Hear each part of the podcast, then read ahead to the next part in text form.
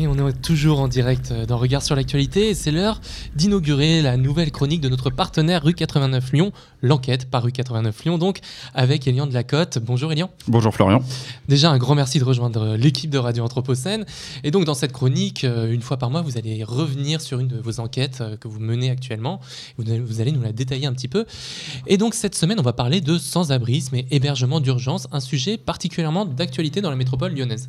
Oui, Florian, pour commencer, on va parler d'un cas symbolique qui est très médiatisé. C'est l'évacuation du plus grand squat de Lyon, le squat Pyramide. C'était le 30 octobre dernier.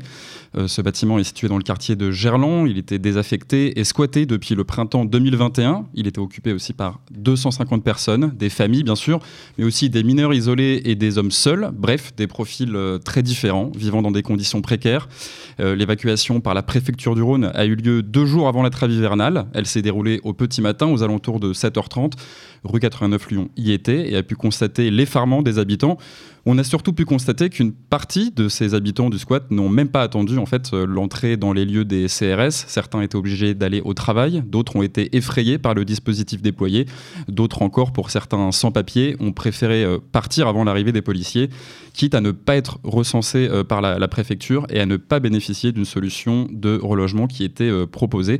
La préfecture avait promis 8 jours de nuit d'hôtel et selon nos informations, sur les 250 habitants, seules 74 personnes ont pu bénéficier du dispositif alors pourquoi le, squat a-t-il été évacué? Alors officiellement pour des problèmes d'insalubrité et de délinquance, c'est en tout cas les explications fournies par la préfecture du Rhône. Euh, la préfète déléguée à l'égalité des chances, Vanina Nicoli, a évoqué un bâtiment extrêmement dégradé avec des, installations électriques qui présentaient un véritable danger, ainsi que des problèmes de violence, de violence sexuelle, de proxénétisme, de trafic de, de stupéfiants.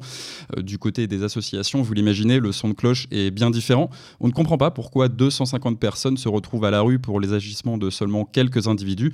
La mairie de Lyon euh, avait fait des signalements sur le lieu, mais avait affirmé que la situation s'était grandement améliorée dans le squat ces derniers mois. Euh, elle a qualifié l'expulsion d'inadmissible. Et qu'est-ce que peuvent faire euh, la ville ou la métropole pour aider ces familles?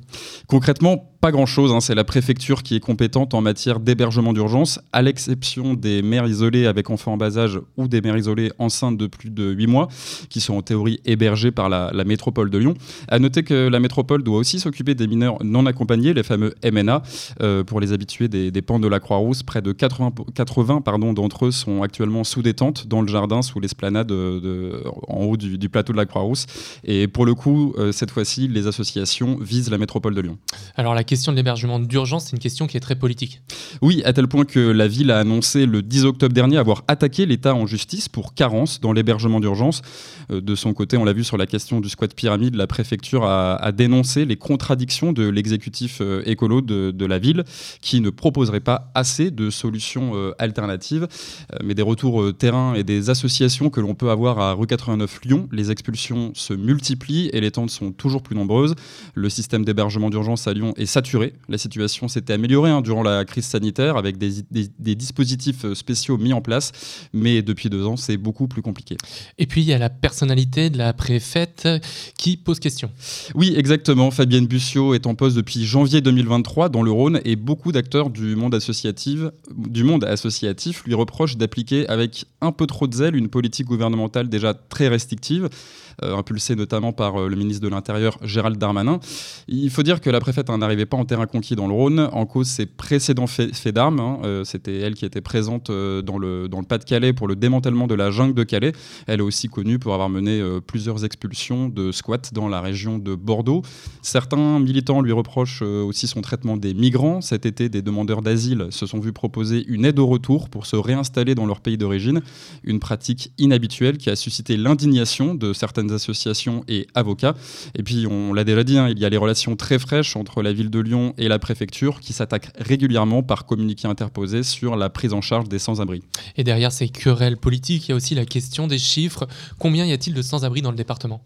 Euh, Que ce soit sur euh, la presqu'île, dans la montée euh, de, vers le plateau de la Croix-Rousse ou dans de nombreuses écoles de l'Est lyonnais qui sont régulièrement occupées, il y a de nombreuses familles à la rue, c'est indéniable. L'association Alinéa recense 14 000 sans-abri dans le Rhône c'est deux fois plus qu'en 2018. Un autre, chiffre euh, particulièrement euh, marquant, euh, le, collectif, Jamais sans toi comptabilise 329 enfants d'enfants à la rue. C'est 2,4 fois plus qu'il y a deux ans. Et ce, alors qu'il y a des solutions. À Lyon, il y a 18 000 logements qui restent inoccupés. On se souvient de, la promesse hein, du président Macron qui exigeait avant son premier mandat que plus personne ne soit euh, à la rue ou dans les bois. Six ans plus tard, on est très loin du compte. Et au-delà des moyens financiers et matériels, il y a aussi un problème humain? Oui, c'est l'une des principales remontées dont nous font part les associations avec lesquelles on est en, contact. Il y a un manque de bénévoles et de salariés face à des besoins toujours plus grands. Euh, des associations qui font euh, des maraudes doivent parfois annuler leur passage par manque de bras. Et parfois, ça joue sur les équipes. Mardi, par exemple, une manifestation a eu lieu pour dénoncer les conditions de travail euh, des salariés de Forum Réfugiés. Les raisons de cette mobilisation sont multiples, mais l'une des principales, l'un des principaux problèmes reste le manque de moyens. L'exemple le plus emblématique, c'est peut-être celui des, des Restos du Cœur. Hein. En grave difficulté euh, financière, ils ont dû demander une aide exceptionnelle de l'État pour passer l'hiver. Ils ont introduit des critères de distribution. Ça, c'est la face immergée de l'iceberg. On a interrogé Pascal Blanchetière, euh, délégué général de la Fédération des acteurs de la solidarité, sur le manque de moyens des acteurs du social. Sa réponse a été sans appel. Certains acteurs ne sont pas sûrs de passer l'année.